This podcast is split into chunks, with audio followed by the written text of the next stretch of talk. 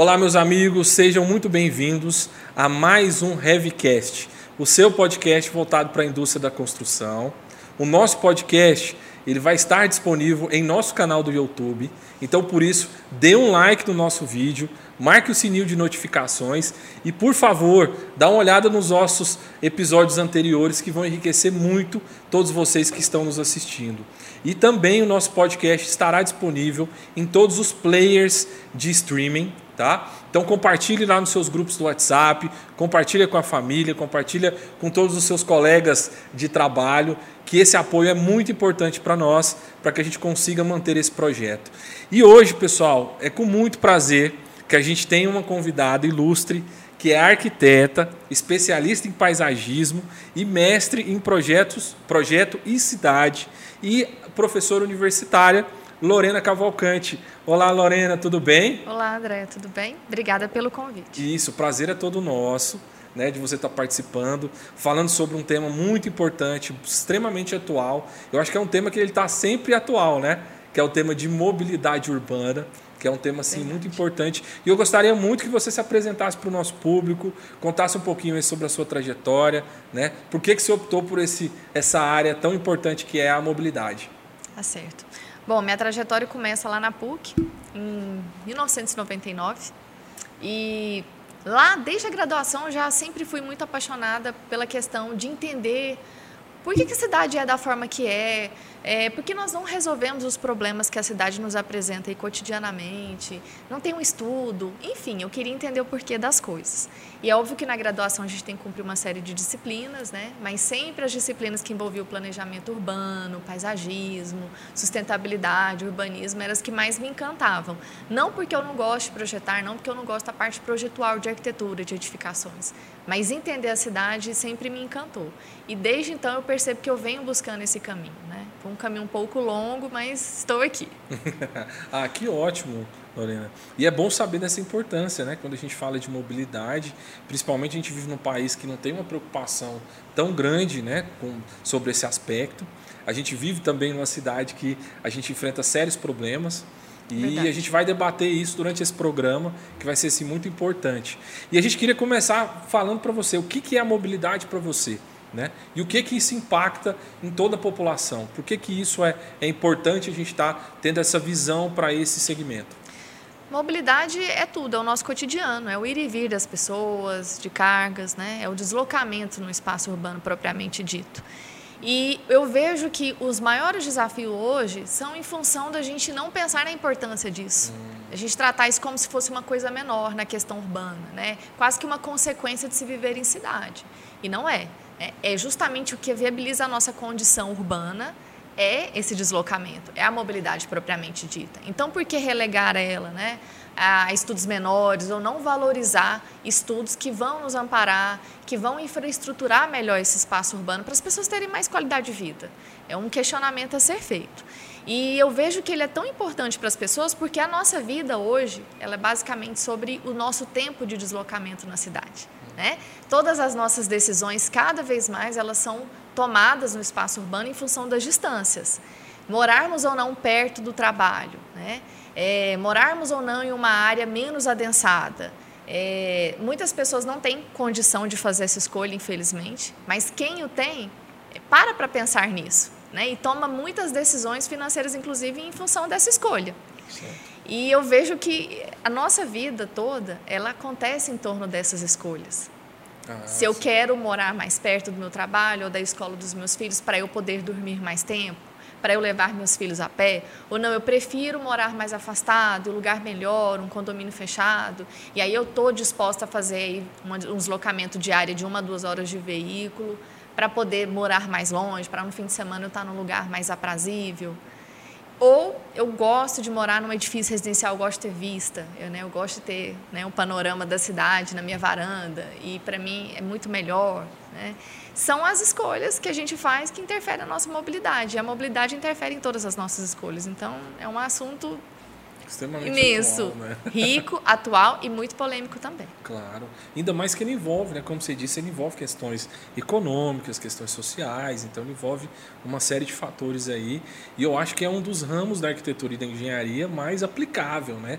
Então, em termos de aplicabilidade, ele é extremamente essencial para o nosso dia a dia enquanto sociedade. E assim, a gente, como eu disse no início, a gente é, é mora num país, né? E uma cidade na qual a gente não tem tanto essa visão, não tem tanto essa preocupação com a questão da mobilidade. E muita gente acha que mobilidade é só o, o trânsito, né? Mas mobilidade é muito mais amplo, né? Mobilidade Sim. aborda o quê? Então, se vamos falar para o nosso público, Lorena, o que, que ele aborda além? Eu não é só carro. Eu acredito que para grande parte das pessoas, mobilidade é trânsito. Isso. Né? E não é. Né? Tudo é influenciado pela mobilidade. Então, por exemplo, a gente tem a questão da frota, né? mas quando a gente se desloca na cidade, nós estamos exercendo mobilidade. Porque a gente está indo e vindo. Pode ser a pé, pode ser numa bicicleta, num patinete elétrico, né? Hum, que algumas claro. pessoas já estão olhando para essa possibilidade. É, e eu vejo também que cada vez mais a gente é tolhido de algumas escolhas em relação à mobilidade, porque a gente também não tem uma oferta de transporte público de qualidade, por exemplo. Né? Eu vejo que muitos dos nossos problemas são porque a pessoa, assim que ela tem alguma condição econômica, ela já vai preferir adquirir um automóvel ou uma moto para ela poder ter mais independência, né? para ela não ficar tanto tempo presa no trânsito ou nesse deslocamento. Então, são tantas as questões que envolvem esse assunto, assim, eu sou tão apaixonada por ele que às vezes é até muito difícil me concentrar em um ponto apenas. Lorena. Ah, perfeito. Ó, pessoal, mais uma vez a gente está criando, a gente criou mais uma, uma participação, né? Que é a nossa diretora, Ludmila Honor, Ludmila Hoffer. E né? aí, pessoal? Que ela está participando e ela também vai fazer uma série de perguntas é, para ajudar aqui, né, a nossa participação, para engrandecer a nossa participação no nosso programa.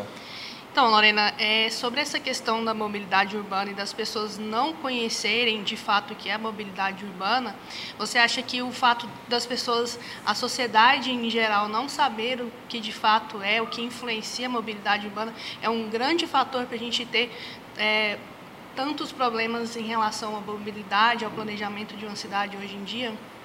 Sim, com certeza. Até porque, é, à medida que a população ela não tem um nível socioeconômico maior ou melhor, ela não tem escolha alguma. Né? Ela só pode contar com o transporte público, e eu falo de pessoas privilegiadas, às vezes, que podem contar, porque né, é, eu conheço casos de pessoas que, por exemplo, não podem arcar com o valor de uma passagem diária de ida, de ida e, e, volta, ida e volta. Ida e volta para o trabalho. Obrigada, André. Então, elas ou vão a pé ou vão de bicicleta, né? Percorrem distâncias assim de 10, 15, 20 quilômetros ou mais diariamente para poder fazer esse deslocamento por pura necessidade, né? Então, influencia demais e assim, quando a gente vai olhar determinados estratos da população, elas são totalmente tolhidas dessa liberdade, elas não podem escolher e elas são relegadas a um transporte ineficiente, né? Uma frota sucateada e é caro, se a gente for analisar o custo disso para as pessoas, né, com a, a, a, qualidade, ela não está à altura do valor que as pessoas precisam arcar com esse deslocamento por mês. Né? Porque elas são relegadas, sim, a morar cada vez mais longe, elas não têm condição de morar nas áreas mais centrais, mais infraestruturadas, né? que são onde a gente tem todos os serviços públicos, a oferta de todos os serviços públicos. E, e é isso. E é praticamente a maior parte da população. É, nós que estamos aqui somos pessoas que estamos no estrato né? diferenciado, né? que temos uma série de privilégios que a grande maioria das pessoas não tem. Isso não é justo. Se a gente for olhar constitucionalmente, todo mundo teria que ter direito ao deslocamento da mesma forma. Claro, não, com certeza. E a gente observa muito isso, né? Por exemplo. E essas pessoas é... não têm consciência disso. Ah, viu? claro.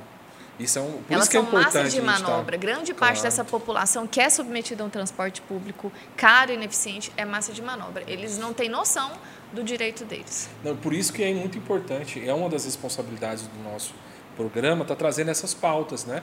Para que a gente possa criar consci...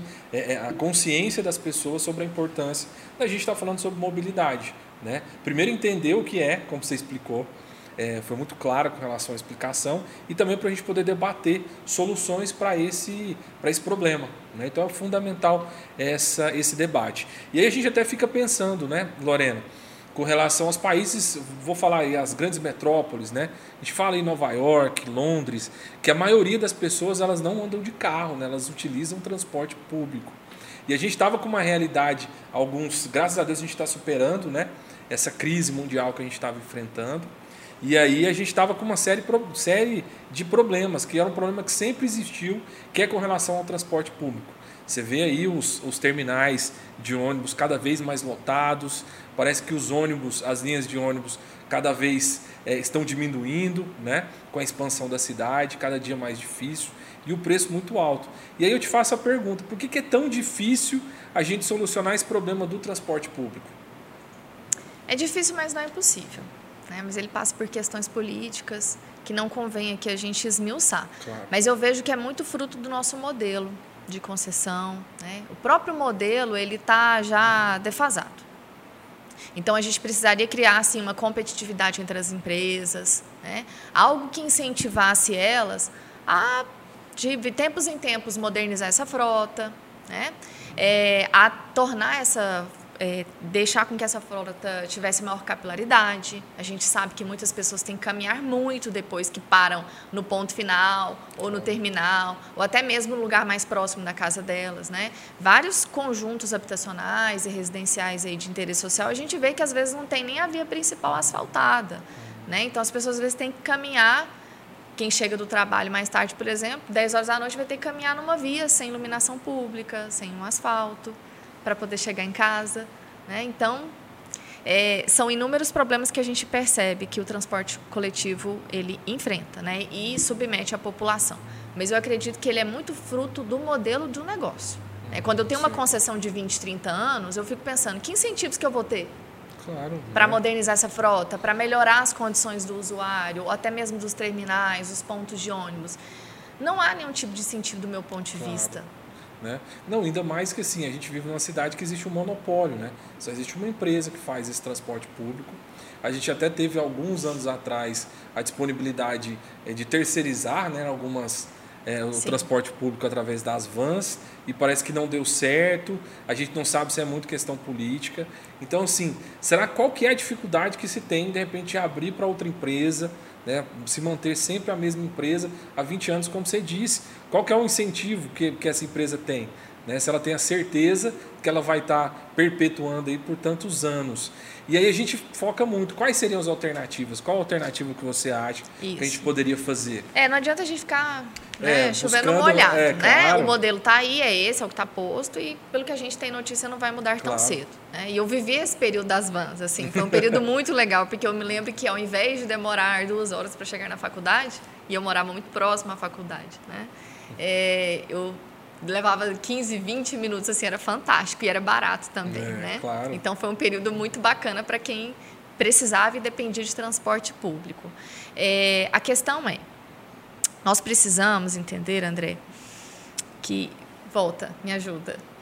Eu, eu, viajei aqui agora. Eu te falei que isso ia acontecer algumas vezes. Não, fica tranquilo. A gente estava falando sobre a questão do transporte. Sim. Que você ia falar sobre que as eu alternativas. Me do transporte Não, alternativo. Né? O transporte alternativo e que você ia falar a respeito das soluções. Quais são Sim. as opções? Aí as opções que a gente pode ter hoje, assim, que estão Isso. na nossa mão, digamos assim. É Isso. claro que algumas dependem de legislação, né? depende de outras questões também.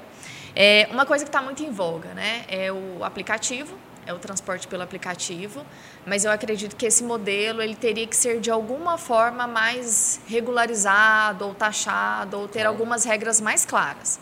Eu gosto do modelo, uso muito, né? Principalmente quando a gente quer sair, né? Quer ficar mais tranquilo, não quer dirigir. Eu sou mulher, né? Então quando eu saio à noite, às vezes eu prefiro ir de aplicativo. Mas assim, a gente percebe muito cancelamento de viagem, muita reclamação claro. de violência. Isso. Enfim, então assim, eu acredito que deveria ter mais regulamentação nessa área. Eu e vejo que ainda está muito né? solto. Até apoio, assim. A incentivo gente não quer, também, claro, né? incentivo tanto para que a gente observa empresas. muito. É, são poucas empresas, é, os motoristas ficam praticamente à mercê, não tem tipo, nenhum tipo de segurança com relação ao transporte. E André? A gente percebe bastante também, né, Lud, que a questão do custo de combustível hoje está uma coisa absurda e você percebe que muitas vezes assim é somente as empresas dos aplicativos que ganham. O próprio motorista não ganha. Claro que assim, a gente quer trazer aqui, como a gente não tem as informações, a gente quer trazer para o debate. Nosso objetivo é sim, é trazer sim. para o debate, né? Te interrompi, Lud. Não, eu ia entrar nessa questão da da marginalização mesmo do transporte público, né? a gente tem isso hoje, tanto que quando as pessoas vão para fora, elas têm o orgulho de falar, olha, eu estou no metrô, sei lá, de Londres, de qualquer outra cidade, porque é um transporte público eficiente e de qualidade, né? Então, aqui no, no Brasil, em geral, a gente tem essa marginalização, o que também acarreta a questão da sustentabilidade, da mobilidade, da mobilidade sustentável, né? Porque aí a gente passa a ter mais carro próprio na, na a frota aumenta bem mais né, por pessoa. A gente tem, em Goiânia é uma das maiores frotas do Brasil. É, a gente chega a ter quatro carros por casa, né, um para cada pessoa. E aí a gente tem essa questão da poluição, né, que acaba aumentando mais ainda e também afetando o trânsito que fica é, insustentável porque a gente hoje não tem a capacidade para aguentar ela. Então, se a gente tivesse uma frota de é, ônibus ou transporte público melhor, a gente teria uma questão da, da sustentabilidade também resolveria, sim, né? Uma sim, grande parte. Com certeza. As obras mesmo que estão aí na cidade, né, para quem quiser ver, é, tanto o VLT quanto o BRT, se elas estivessem concluídas, né, e nós vemos que seria possível pelo tempo que elas começaram, já resolveria grande parte da questão. Né? Crise sanitária, o que, que a gente observou? A gente observou que as empresas, não posso afirmar que agiram de má fé, seria leviando da minha parte afirmar isso, mas a gente percebeu-se uma má vontade, uma diminuição da oferta, né, de horários, algumas linhas simplesmente foram interrompidas da noite para o dia, houveram algumas denúncias, inclusive, né, o jornal acompanhou, procurou dar voz à população, que é muito... É, não tem voz, né? não claro. tem vez. Né? Como eu disse, ela é uma massa de manobra, de certa forma. Isso. E o que a gente observa é quando a gente vai, assim, São Paulo mesmo, né, que está bem próximo aqui e tem o metrô, é fantástico. Muda a nossa mentalidade. Eu, quando vou lá, eu não penso assim, ah, vou alugar um carro ou pegar o, o aplicativo. Não. A gente já faz um planejamento pensando em usar o metrô, até porque é gostoso. A gente gostaria de poder ter isso. Eu me recordo criança que era um programão a gente andar de ônibus. Eu me recordo que a gente andava de ônibus em horário do almoço, em horários tidos de rush, tinha lugar para sentar. Não era como é hoje, que é essa lata de sardinha que as pessoas falam, né? Então, o que a gente percebe é que não é tão difícil a solução do problema. Ele, é, na verdade, é muito claro. Só que o modelo ele impede, né? ou dificulta que a gente cobre das empresas realmente a contrapartida de um serviço de qualidade, porque elas recebem para isso. Ah, tem incentivos, tem uma série de, de, de é, de possibilidades que elas têm de receber além da tarifa do usuário, né? É uma parte da concessão do valor, enfim, tem possibilidades e tem alternativas, mas aí precisaria de todo um sistema. Por isso que eu gosto da gente é, pensar sempre nas alternativas que não dependem da gestão pública ou não dependem das empresas. Outra questão que a gente pode usar além do aplicativo é a própria questão da carona compartilhada que ainda algumas pessoas têm um pouco de receio. Eu ainda não experimentei esse modelo. É uma coisa até que eu tenho curiosidade para ver se funciona. Mas é super viável, porque quantas vezes a gente não conhece pessoas, eu mesmo na época que eu estudava e pegava carona, a gente sempre estava procurando pegar a carona dos pais, dos coleguinhas, né? Tipo, ô tio, me pega lá na avenida, ou então me deixa em tal lugar, que é perto do, do ponto, para eu ir para o terminal, né? Isso é uma ideia muito legal, André. Porque as pessoas geralmente vão para os mesmos lugares ou para as mesmas áreas da cidade. Então, uma coisa que eu aprendi muito lá na geografia, que é onde eu faço doutorado, na UFG, a gente dá muito carona para os colegas. Porque eu sempre estou de carro, eu geralmente ando sozinha, ou eu ou minha filha. Então, por que não? Então, uma coisa que eu aprendi com uma colega, a professora Maristé, e eu passei a fazer. Sempre que eu percebo que eu estou de carro sozinha e pessoas podem ir para o mesmo lugar ou para a mesma área que eu estou, oferece carona. Assim, são coisas tão pequenas, é um ato de solidariedade, mas você está desafogando o trânsito, de certa forma. Claro, ter responsabilidade social, né? Muitas vezes é um erro que a gente, principalmente nós, é uma crítica que a gente faz para nós brasileiros, que é aquela questão. A gente sempre fica aguardando que, a, que, que o governo é, vai tomar a decisão por nós, né? E sendo que muitas vezes algumas ações que a própria população pode tomar e vai fazer uma diferença enorme, né? Uma coisa que vai mudar o nosso dia a dia. Por Sim. exemplo, é, às vezes é, vizinhos né, que vão para o mesmo local não compartilham, se recusam, se né? recusam a compartilhar. Se recusa, às vezes, até dividir o elevador. Isso, né? se a gente for fecha então, a porta do elevador na cara claro. do vizinho, né? Eu moro em prédio há alguns anos, eu já vivenciei isso. Então, tipo, a gente tem dificuldade para isso, ter esse pensamento uhum. coletivo. Sim. Então, isso traria uma diferença enorme para nossa nossa nosso dia a dia. Então, é, é fundamental que a gente comece a entender o que que é a mobilidade Né? viver em coletividade exige a simpatia, né? Claro. A gente tem que entender que a gente é parte de um sistema, de uma cidade, Certo. que é um organismo vivo e a gente não vive sozinho nesse mundo. Claro, Tampouco então na cidade. Uma coisa também que foi muito interessante, que surgiu, talvez ou tenha sido mais é, pensado no período da crise, é a gente voltar a se deslocar no espaço urbano a pé, de bicicleta. Né? É, eu comecei a pedalar como esporte, mas eu observo que a demanda né, e a procura por bicicletas ela explodiu nos últimos dois anos. Isso é muito interessante para a cidade. Claro. Quantas vezes eu, na minha vida de sedentária, né, alguns anos atrás, eu, na padaria, que era aqui, duas quadras do meu apartamento, eu ia de carro.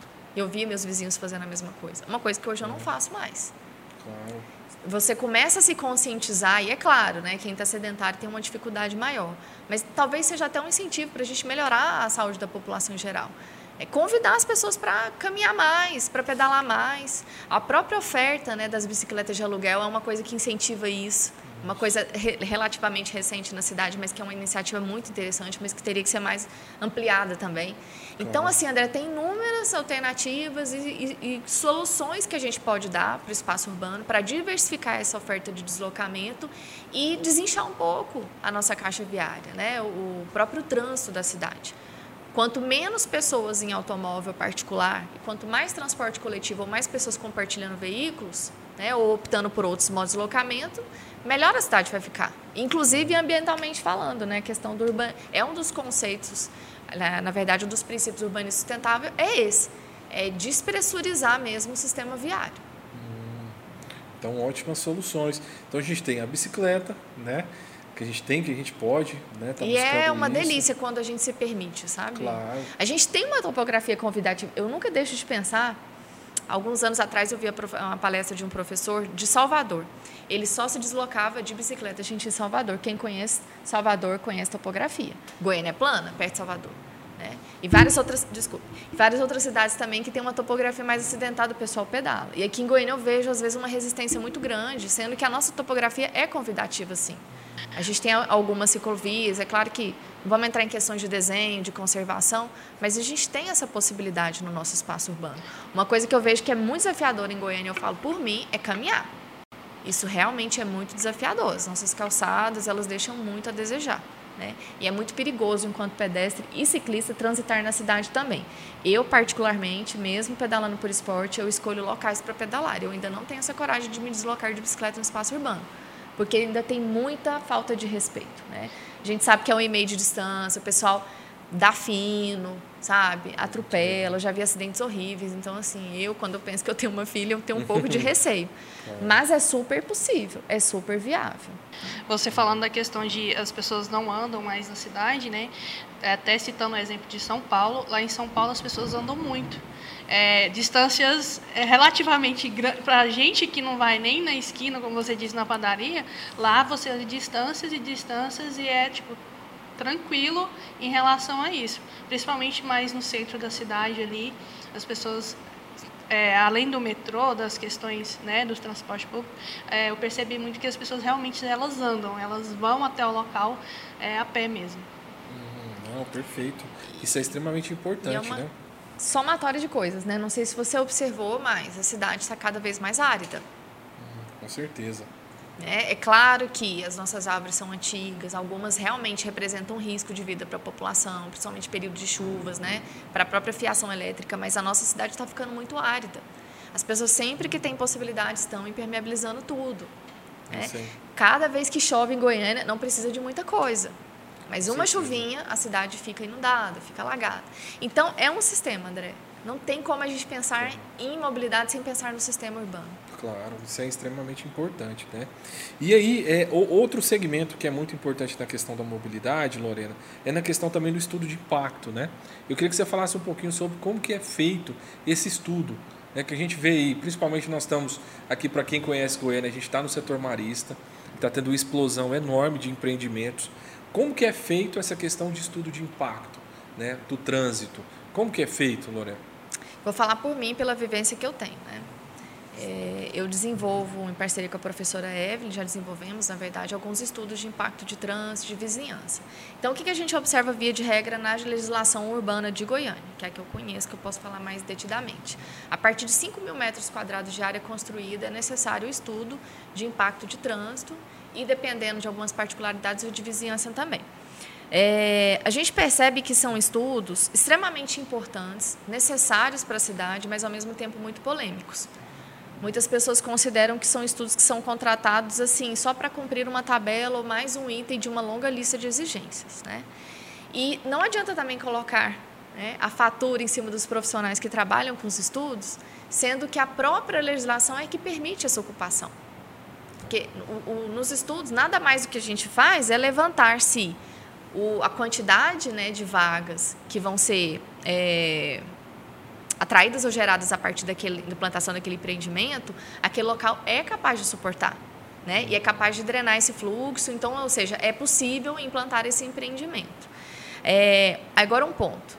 Se a gente analisa isso muito pontualmente, e a gente tem uma situação como setor marista que a cada quadra, né, que a gente tinha aí 15, 20 casas, 25 no máximo, a gente tem 10, 15, 20 prédios, esse estudo meio que cai por terra, você concorda comigo? Concordo plenamente. Então, no, aí o problema não vai ser o estudo ou o profissional que faz o estudo ou o estudo em si. O problema é a legislação que permite o adensamento, que permite esses gabaritos. Né? E essa é uma briga desde que Goiânia existe. Goiânia é uma cidade planejada, década de 30, todo mundo sabe que é para inicialmente foi para 50 mil habitantes. Né? Hoje a gente vive uma realidade de uma cidade que tem mais de um milhão e meio de habitantes e é parte de uma região metropolitana com mais de 2 milhões de habitantes. E todo mundo vem para cá, né? os 20 municípios da região metropolitana, todo mundo vem para Goiânia para estudar, para ter oportunidades de vida, seja de educação, é, de saúde, para socializar, tudo vem para Goiânia. Então, assim, é um. É difícil manter um controle. É disso, um né? controle muito difícil de ser mantido, é uma pressão muito grande para o sistema viário da cidade. E essa questão do adensamento ela é uma batalha que eu falo que é meio perdida por nós, arquitetos urbanistas, que estudamos a cidade de Goiânia. Porque em alguns pontos a gente sabe que não foi, a cidade não foi pensada para ser adensada dessa forma. Uhum. Eu morei no Jardim Goiás durante oito anos, né, eu tinha um apartamento lá, e o que, que eu observava? Esse mesmo esquema. Onde era para ter 12 casas, tinha 10 prédios. E aí a gente faz umas contas muito preliminares, André, o que, que a gente observa? Então, naquela quadra que eu tinha 20, 30 veículos por quadra, eu vou ter um prédio, vou falar do meu antigo apartamento, 92 apartamentos. Né? Cada apartamento tem no mínimo duas ou três vagas, porque já vem no empreendimento. Eu não preciso fazer muito cálculo para entender que não tem como a cidade suportar toda essa, essa saturação, claro. digamos assim. Esse crescimento Esse crescimento né? todo. Então, os estudos são importantes, são necessários, né? eles ajudam muito, mas se a legislação macro né, permite esse adensamento assim tão importante, não tem estudo que dê conta. É, porque o estudo fica furado. Com certeza, porque você vai fazer um empreendimento é, é, é absurdo. Hoje você está tendo. Cada dia que você vai ver empreendimentos maiores, com maior sim, número de. Sim, a gente de, observa de que tem uma estratégia que ela pode ser feita, que é no sentido de você adquirir a quadra. Né? Tem locais que tem sim um adensamento diferenciado. E aí a gente vê brotar da noite para o dia um edifício é, comercial. É, eu não posso falar em números, assim, mas teve um empreendimento em Goiânia que há pouco tempo atrás, ele foi muito questionado, inclusive o próprio estudo de impacto de trânsito dele, ele tinha 12 andares de garagem. Em uma área da cidade que é totalmente já adensada e saturada. Aí eu ficava imaginando, né? Na época eu estava no Conselho de Arquitetura, eu fazia da, parte da Comissão de Planejamento Urbano, e eu ficava pensando com os colegas assim, como que a gente vai viabilizar o uso desse edifício naquele ponto que já está totalmente congestionado, saturado? 12 andares de veículos. Entende? Então, assim, são coisas que fazem com que a conta não feche. Uhum. Então, quando a gente fala que a gente não pode deixar de combater essa ideia de que a cidade tem que ser adensada a qualquer custo, eu falo disso. Porque todo mundo quer o benefício de ter o seu lote, aumentar Só o seu potencial, ônus, né? o potencial de construção, de ver a valorização, né? Mas ninguém quer parar para pensar no ônus, que é claro. eu não consegui entrar e sair de casa, tem bairros de Goiânia que as pessoas têm essa realidade. Elas escolhem o horário de entrar e sair de casa porque elas não conseguem. Não tem como, por conta do fluxo, não para. Né? Difícil, né? Ou até mesmo assim, é, o que, que a gente observa? Tem gente que não consegue entrar na própria casa porque tem carro estacionado, que é uma cultura do goiano também, né? Principalmente nos locais muito adensados, não tem essa cultura aqui de pagar estacionamento. Né? A gente vai para São Paulo, acha absurdo pagar 50, 80 reais de estacionamento. Aqui em Goiânia é 5, ninguém paga. É normal você estacionar o carro na rua. É outra cultura também que prejudica muito o trânsito. Tem vias que a gente tem duas a três pistas de rolamento, uma é só para estacionamento, duas ficam só para estacionamento. E ninguém faz nada a respeito. Né? Claro. Se, for, se não me engano, em Londres, é, você, para estacionar o seu carro na rua, você paga um valor altíssimo por mês. Para você parar o carro na rua. Pode ser na frente da sua casa, aqui em Goiânia não. Né? Se está na frente da minha casa, a vaga é minha. A Ah. vaga da rua é minha. Tem que ser. Né? Então, é assim, é uma apropriação e uma inversão muito grande, né? Ah, de com valores, né? Não, com E, certeza. Enfim, aí como eu te disse, é um assunto infinito, André. Você tem que me trazer, Não, porque eu vou gente vai- viajando. mas aí é um assunto que a gente vai trazer, vai fazer outros episódios dentro do nosso podcast, porque eu sei que é um assunto extremamente importante. E uma, uma dúvida que os nossos eh, espectadores sempre tinham eh, nos perguntado é como que é a questão do mercado para o profissional que trabalha com mobilidade, né? Como que é feito esse mercado? Eu queria que você falasse um pouquinho sobre o mercado, Tá. né, profissional. É, como eu te disse, André, a gente conversando há pouco, a minha vivência com mobilidade, com estudos de mobilidade mesmo, ele começa na- no meu mestrado, né? Que eu entrei em 2013, concluí em 2015. E no mestrado, o que, que eu percebi? É um campo de trabalho enorme, gigantesco. A gente tem sim uma demanda reprimida nesse mercado. E é um mercado que ele está sendo ocupado por profissionais de outras áreas. Porque a mobilidade é multidisciplinar. Né? A gente conversou disso Claro. mais cedo. Então, eu vejo, pelo menos meu ponto de vista como estudioso de mobilidade. Não é só o arquiteto que vai resolver a mobilidade, não é só o engenheiro. Né? Tem uma série de profissionais que deveriam estar envolvidos nesses estudos. E eu vejo que se a gente não aprender a ter esse olhar multidisciplinar para a mobilidade, a gente vai continuar tendo soluções equivocadas via o que a gente está vendo acontecendo na nossa própria cidade. né? Acho muito discutível o desenho algumas soluções que, por exemplo, o BRT está adotando na nossa cidade. Isso. Que são as famosas soluções paliativas, né? Você Resolve. faz uma solução resolver por algum via, tempo, pouco tempo. Né? Cria-se o leito. Está ali, está posto. Mas poderia ser de uma outra forma? Com certeza poderia ser de uma outra forma. Bem menos agressivo, com bem menos impacto, né? sem deteriorar totalmente a paisagem. Inclusive, a, a, a- própria questão humana ela é afugentada de um lugar inóspito. Quem consegue caminhar, por exemplo, na Avenida Anguera? Né? Eu me lembro que foi a primeira intervenção de BRT significativa na nossa cidade, eu era criança, isso foi década de 90, mas eu me recordo que a Avenida Anguera era uma via cheia de vida, cheia de pessoas, e depois que eles fizeram a solução da forma que foi feita, que é uma solução que está sendo repetida ainda hoje, infelizmente, a via morreu, porque ninguém conseguia caminhar. Primeiro que era perigosíssimo. Não tinha condição da gente é, atravessar a via se não fosse pelas faixas de pedestre. Né? E elas eram poucas, muito distantes uma das, umas das outras, e é muito arriscado vocês pular aquelas guias né, que impedem as pessoas de atravessar em outros locais que não na faixa de pedestre. Mas as pessoas não têm paciência de caminhar, às vezes, um quilômetro para passar numa faixa de pedestre. E aí morreu a via. E é uma coisa que está acontecendo nas outras vias que o BRT está sendo implantado. Infelizmente. Ah, perfeito. Então tem outras soluções, tem outra forma de fazer. E talvez se o arquiteto estivesse participando disso, o desenho seria diferente, a solução seria diferente. Claro. Não, a gente vê esse estudo. E principalmente assim, que a gente observa essa área de mobilidade não é uma preocupação, por exemplo, só das, da- das capitais. A gente percebe que tem vários municípios que estão crescendo, né? De uma forma assim, muito rápida. A gente tem várias cidades aqui do interior, Rio Verde, Itumbiara, que estão assim, estão precisando desse profissional de mobilidade, porque assim nesse momento eles conseguem solucionar o problema, mas se perder muito tempo, daqui a um tempo eles não, não conseguem mais resolver o problema, né? Justamente. Então, assim, à medida que for, for sendo exigido, de fato, os municípios, os planos de mobilidade urbana, que já é uma prerrogativa da legislação, mas infelizmente ainda não está sendo cumprido. Então, à medida que esses planos forem sendo exigidos e eles forem sendo desenvolvidos, isso vai acender todo o mercado. Porque toda cidade que tem um porte maior, ela vai precisar ter seu próprio plano de mobilidade. Isso vai demandar estudo, vai demandar profissionais capacitados Certo. que saibam pensar a cidade de uma forma global. Ah, tá. Né? Mas existe Não só resolver a legislação? questão de desenho, tipo, vamos implantar um- um, BRT aqui ou um terminal aqui. Né? Mas Que pense o sistema. Mas existe isso dentro da legislação né, essa obrigatoriedade desse Sim. estudo, Sim. né, da aprovação pelo município. Política né? Nacional de Mobilidade Urbana. A gente tem alguns estudos, né? Aí vem Estatuto da Certo. Cidade, a própria Política Nacional de Mobilidade Urbana, Estatuto da Metrópole. E é uma situação que os municípios têm que apresentar. A Goiânia, por exemplo, já está defasada em relação à entrega do seu plano de mobilidade há anos. Hum, certo. E se tivesse esse plano, provavelmente estaria acionando toda uma equipe de pessoas que estudam, que pensam mobilidade para produzir esse estudo. Certo. E não só produzir, mas fazer com que ele se viabilize. E aí você pode trabalhar, trabalhar com isso de várias formas, ou fazendo projetos, ou prestando consultoria, desenvolvendo os próprios planos que eu te falei, né? de os estudos de impacto de vizinhança, impacto de trânsito.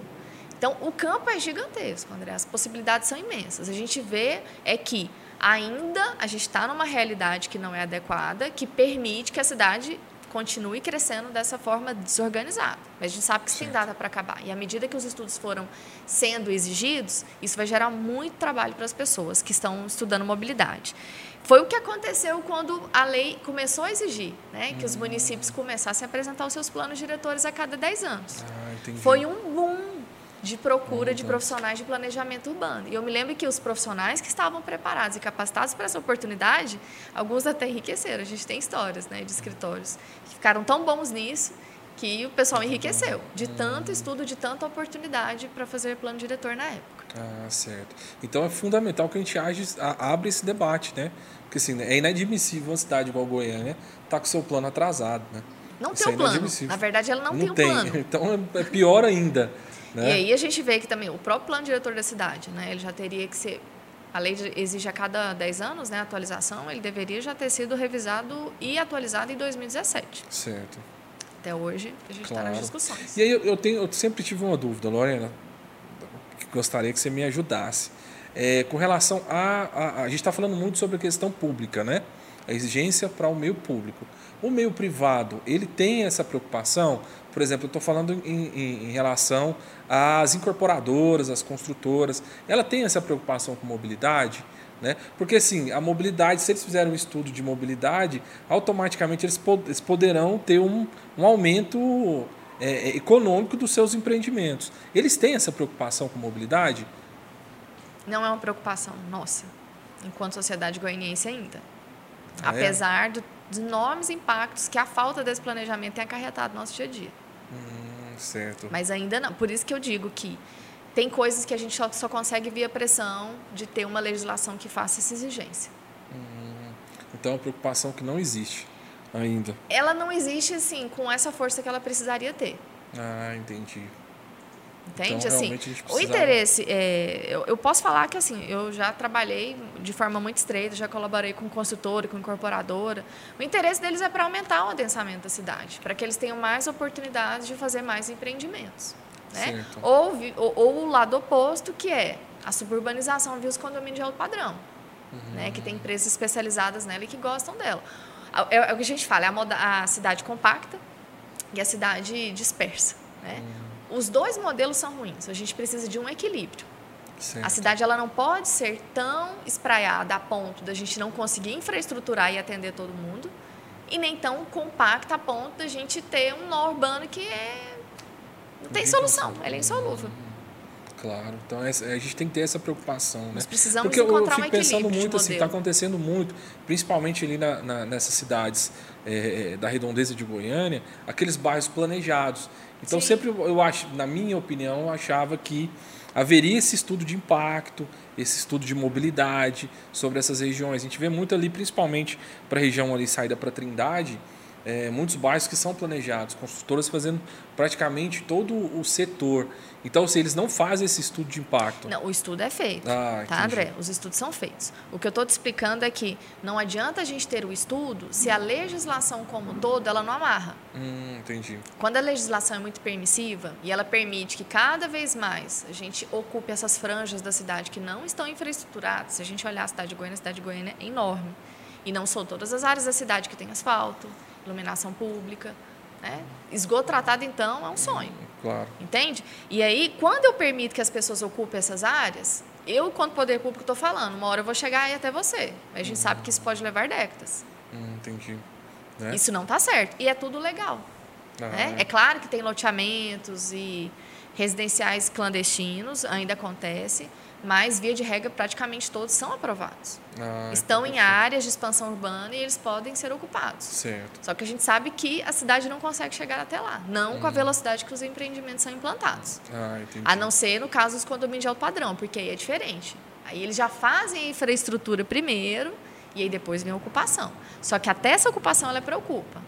É, eu e a minha orientadora, a minha co-orientadora de mestrado, a professora Erika Kneb, fizemos um estudo em 2015 e a gente observou que aumentou em média 60% o deslocamento para a região sudeste da cidade, que é o vetor dos condomínios de alto padrão. Eu não sei se eu posso falar nome dos empreendimentos, enfim. Pode. Alphaville, Jardins, né? mas todos esses condomínios de alto padrão estão localizados nesse vetor, que é a saída ali de Bela Vista, acesso para Senador Canedo.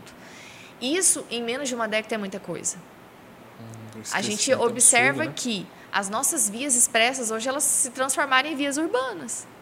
Se você for ali na GO entre 7 e meia e 8 e meia, você vai ver que tem hora que você não consegue fazer retorno. Tem hora que você fica preso no lugar. Porque tem verdadeiras cidades sendo montadas ali. Hum. E a via é uma só. E ela tem uma capacidade finita. E ela não foi feita para aquilo, para absorver aquilo. Hum. Então deveria é uma ter rodovia que virou uma via urbana. então deveria ter feito um estudo ali naquela região, né? Não é só liberar hum. a ocupação. Né? Pensar de uma forma. É pensar que essa ocupação ela vai gerar impactos. E aí a cidade vai conseguir absorver esse impacto? Hum, a cidade ela pode se espraiar. A gente tem até as megalópolis, né? que são metrópoles que se uniram. Né? A gente nem consegue ver o final de uma o começo de outra. Mas a caixa viária está preparada? Vai suportar todo esse fluxo? Isso é uma dificuldade, né? É, não vou, não vou longe. A gente costuma falar que as vias são como as artérias. Né? E aí a gente tem o centro, que é esse coração, mas se as nossas artérias estão entupidas, o sangue, né, ou o fluxo de veículos vai circular? Né? Não vai circular. Ele vai entupir, vai, vai dar ruim. Né? A gente vai ter um problema aí muito grande, que é o que a gente vê todos os dias na cidade acontecendo. Isso é verdade. Um carro que quebra, um probleminha que acontece, a cidade para. Porque não tem fluidez, não tem como escoar o trânsito. Claro. Não tem para onde ir. Basicamente é, é isso. Difícil. E aí a gente falando do, do, centro, né, do coração de Goiânia, a gente não tem, né, pode nem falar né, desse, desse centro, que realmente a gente está totalmente fora do, do que é o ideal, a gente está, o centro de Goiânia realmente ele está deteriorando, né? A gente Sim. até falou muito do centro lá no último episódio, uhum. né, do nosso podcast ali com a professora Maria Esther, da preocupação que a gente está, né, o centro está praticamente abandonado, o centro da cidade, a gente não tem um estudo, né, principalmente por conta da obra da BRT ali prejudicou muito, né? É, descaracterizou totalmente, totalmente ali a. Avenida Goiás, né? Que Isso. é um projeto lindo, concurso que o professor Jesus venceu, né? E Isso. que virou uma referência, né? Não é. sei se você viu que o modelo que ele fez, né? Os pergolados e o próprio desenho ali das pedras portuguesas foi replicar toda a cidade, né? Isso. Eu brinco com ele que se ele tivesse ganhado aí da prefeitura os royalties por esse projeto aí, ele estaria bem hoje. Mas ele só ganhou um concurso uma vez. Não, e aí a gente está todo abandonado e por isso que é importante a gente fazer um podcast, principalmente com esse tema de mobilidade, né? E aí, Lorena, aqui a gente tem uma pergunta, que é uma pergunta que a gente faz para todos os nossos convidados, né? Aqui em Goiânia a gente tem um ditado que é que a gente fala que brinca que é o pulo do gato que é aquela pergunta de ouro, né? aquela dica de ouro que você pode dar para os nossos telespectadores. A gente faz um exercício aqui que é assim: o que, que a Lorena de hoje daria de dica para a Lorena lá saída da faculdade, né? com todas as dificuldades? Qual seria a dica que você daria? André, você vai me achar presunçosa, mas eu não teria feito nada diferente. Eu fui uma pessoa que buscou muito desde o início da faculdade. Eu te falei que eu tenho umas histórias engraçadas desse período. Se você me permite então compartilhar então conta, uma, eu vou contar. Favor. Eu me recordo que eu não consegui passar no vestibular da UNB, mas passei na prova de desenho, né, na minha época. Tinha a prova específica e passei no vestibular daqui da UCG, que é a atual PUC, e não passei na prova específica, ou seja, fiquei um semestre de molho em casa esperando minha nova oportunidade. E eu lembro que nessa época tinha placa com o nome do arquiteto Fernando Galvão na cidade inteira. É um belo dia eu peguei a lista telefônica e liguei para o escritório do Dr. Fernando Galvão, querendo falar com ele. E aí a secretária dele atendeu, falou que ele não estava, perguntou meu nome e do que se tratava. Eu falei, olha, quero fazer uma reforma na minha casa. Eu pensei, bom, nem entrei na faculdade, o cara nem vai falar comigo, quem sou eu? Chega em casa minha mãe, olha, filha, o doutor Fernando ligou. Era uma época que a gente só tinha o telefone fixo ainda. com a cara e com a coragem, retornei a ligação na mesma hora, ele atendeu. E eu abri o jogo, falei, olha, doutor Fernando, eu estou ligando porque eu vejo que o senhor é um arquiteto muito renomado, muito importante, e eu gostaria de ter a honra de limpar sua prancheta, servir um café para você, mas eu gostaria muito de estar tá aí, de servir de alguma forma, para aprender. Aí ele perguntou, ah, qual período da faculdade você está? Eu falei, então, ainda não passei. no vestibular. e eu pensei que ele fosse ficar muito bravo comigo, não, mas assim, foi um ser humano que me acolheu naquele momento, que soube me ouvir e me deu muitas dicas. Dicas assim, que foram incríveis para mim. Basicamente ele falou para eu estudar, me concentrar e voltar a procurar no segundo período. E eu me recordo que no dia que eu fui defender a, o meu TCC, quem estava na banca, um dos membros era o professor Fernando. Ah, e, que bacana. E eu ganhei Qual a nota máxima. Dele? Fernando? Fernando Galvão. Fernando Galvão. E foi muito bom, assim, foi meio que o fechamento de um ciclo, né? Então, eu sempre fui muito cara de pau. Eu sempre corri muito atrás. Meu, meu primeiro estágio, de fato, foi no, fruto de um estudo, de um concurso de desenhos. A esposa de um professor me ouviu, ficou apaixonada nos desenhos e quis conversar comigo. Perguntou o que eu fazia. Eu falei, faço tudo. Acabei de fazer um curso AutoCAD 2000. E aí, na época, o pessoal só desenhava AutoCAD R14. Ela ficou impressionada. Falei que fazia tudo. É claro que eu não fazia tudo. Mas aí as oportunidades foram acontecendo. Então, assim, é, André, as pessoas têm que correr atrás, sabe? De se atualizarem, é, de conhecer os programas. Né? Quando a gente fala de arquitetura, a gente está falando de Revit. O 3D Max, eu me recordo que foi um dos primeiros programas que eu aprendi quando eu estava ainda no final da faculdade. É um programa extremamente utilizado para fazer a confecção de maquete eletrônica. Então, a gente precisa se atualizar com as ferramentas que tem à nossa disposição hoje. Não precisa ficar esperando as coisas acontecerem, as oportunidades acontecerem. Eu me recordo que várias oportunidades surgiram para mim porque eu me antecipei a elas. E aí, quando elas vieram, eu estava preparada. E eu não vejo tanta proatividade assim hoje nos meus alunos. Eu vejo eles esperando muito. Ah, quando chegar na disciplina de estágio, eu faço estágio. Eu falei, como assim? Você está perdendo tempo precioso. Esse tempo de aprendiz é muito bom. Né? Então eu vejo que falta um pouco proatividade, mas e também falta essa iniciativa de entender naquela área que você quer atuar, quais são as ferramentas, é, qual é a legislação, o que, que eu posso aprender antes de entrar no mercado de trabalho, para quando eu sair eu ter um diferencial.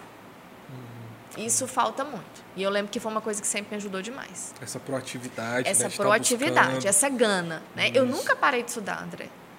Então eu vejo que as pessoas se acomodam às vezes com uma graduação e é muito pouco. Eu me lembro quando eu fiz minha especialização era uma opção, hoje é mandatório. Claro. Você precisa se especializar. Se a gente não tiver um diferencial, nós somos só mais um no mercado. Isso. Né? E principalmente voltando um pouquinho sobre a questão da atualidade desse mercado de mobilidade, é uma necessidade mundial, né? É uma então, necessidade mundial. Você consegue se destacar. Quem se destacar, quem estudar, quem se capacitar, vai estar na frente né? nessa largada. Claro. E é um país que precisa muito, né? Precisa ainda muito se desenvolver. A gente fala muito sobre mercado estagnado, né? Tem várias áreas hoje, principalmente dentro da engenharia, dentro da arquitetura, uhum. que estão estagnadas. Tem vários profissionais. E dentro da área de mobilidade é uma área totalmente inversa né? Faltam profissionais. Faltam profissionais. Faltam realmente assim, pessoas que apresentam projetos diferentes. Né? E aí vai muito dentro disso que você está é, sugerindo, né? O arquiteto ele tem uma possibilidade de ser diferenciado nessa área, pela visão sistêmica que ele tem da cidade. Né? O arquiteto ele não olha um, o problema pontual e ah, é assim para resolver. Não, ele pensa em todas as variáveis claro. que envolvem aquele problema. Né? E aí a gente vai resolver sim, mas com plástica, com beleza, com harmonia, claro. né? com sustentabilidade, enfim, é toda uma gama de soluções que podem vir de um mesmo desenho. Ou não. Claro. Depende do olhar do profissional e da capacidade dele. Isso, né? E a gente está falando aí de vários municípios, né? Eu acho que todas as capitais do Brasil precisam, né? Desse desenvolvimento. Precisam. E assim, eu, eu faço essa previsão, que quando os planos se tornarem obrigatórios, a gente vai ter essa mesma largada que teve com o plano diretor. Claro, não, com certeza. E aí a pessoa tem que estar preparada para essa mudança, né? Lorena, queria te agradecer demais por ter participado do nosso podcast. Você ter passou voando. topado. Foi rápido, né? Foi. Não sei para quem está assistindo, mas para nós aqui passou voando. Se quiser agradecer ao público, quiser falar suas Sim. palavras finais. É, eu quero dizer para quem estiver assistindo esse podcast que a área de mobilidade, gente, eu até me empolgo aqui falando, porque é uma área assim, muito rica, são muitas oportunidades. Não deixe se capacitar, não deixe aproveitar que é um mercado ainda incipiente que ainda está por acontecer para você ser esse profissional que vai estar tá lá quando as oportunidades surgirem. A gente não pode ficar aguardando a oportunidade chegar, finalmente bater na nossa porta. A gente tem que se capacitar e aí sim, quando vier a oportunidade, todo mundo vai falar que foi sorte, mas você sabe que não foi nada de sorte, né? Foi você que fez acontecer a sua própria sorte. Isso, com certeza. E mais uma vez, obrigado você ter topado. Eu que agradeço pelo espaço, pela paciência, oh, pela troca, viu, Ludmila? Muito obrigada. Não, eu queria agradecer muito vocês, meus amigos, por estar participando. Mais uma vez eu peço para que vocês dêem um like no nosso vídeo, marque o sininho de notificações, dá uma olhada lá nos últimos episódios, vocês vão ver que tem uma gama de episódios, sempre profissionais que são relevância no mercado e vão trazer, vão enriquecer muito a vida profissional de cada um de vocês. Dê um like, compartilhe o nosso vídeo, porque o apoio de vocês é fundamental para a gente continuar esse, esse projeto. E vocês aí que estão do outro lado da tela, né? Se vocês quiserem sugerir algum convidado, sugiram lá, vá lá nas nossas mídias sociais, é, curtam lá, é, é, é sugerem lá quem que vocês acham que seja a pessoa interessante, qual tema que vocês estão interessados, porque a gente aqui vai estar tá convidando sempre as referências no mercado. Mais uma vez.